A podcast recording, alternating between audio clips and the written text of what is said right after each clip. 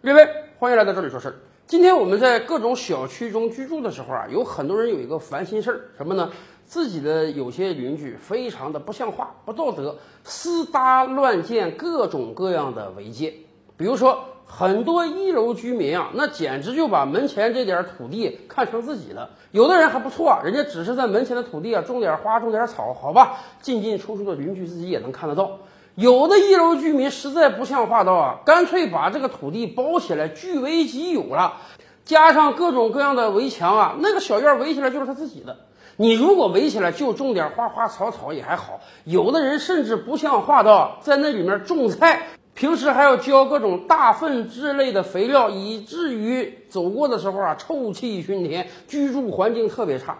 一楼是这样，顶楼就好得了很多吗？有很多顶楼居民啊，会加盖各种各样的阳光房，哎，向上要空间，甚至有的小区夸张到什么状态？那个顶楼居民往上盖了两层违建，然后把这个颜色刷得跟墙体一样，不知道的外人还以为他们这个楼本来就这么高呢。是啊，今天房价是非常高的，在很多城市，动辄一平米就是五万、十万。那么这么高的房价，就让很多人觉得啊，违建是特别值的。你想啊，哪怕我就是把一个阳台封闭起来，我都能增加个三平、四平的室内面积，一平五万，我等于白减二十万啊。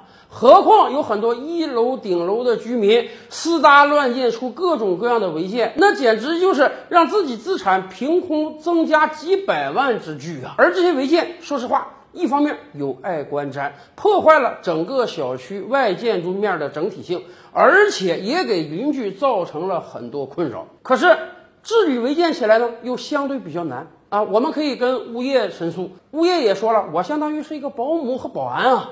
我没有执法权啊，我没有权利去拆人家的违建。投诉到当地的执法部门呢？说实话，由于违建案例实在太多了，执法部门首先可以给你下达违章通知书，但真正要拆除，那是要组织大量人力物力的。所以让很多人觉得呀，哎呀，无所谓，我这个违建建出来，你还真能把我拆了不成？也无非就是你给我发几张违法通知书而已。相比于我获得的巨大的利益，啊，这点违法通知书算什么呢？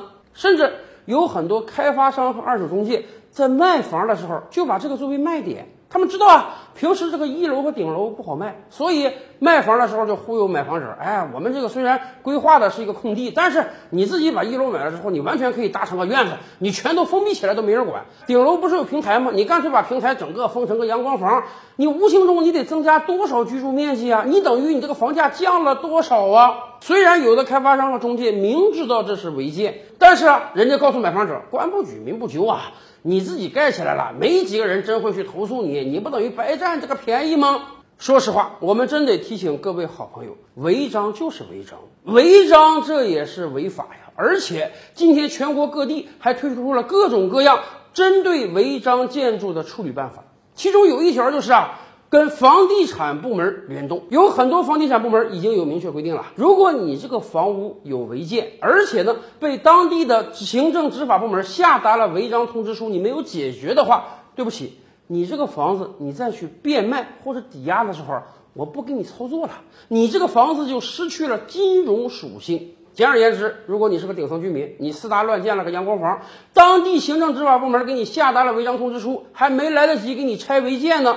你感觉你占了便宜了吗？未来你这个房子要变卖的时候，或者要抵押贷款的时候，房地产部门是不可以给你做的，因为你这个房子违建在先。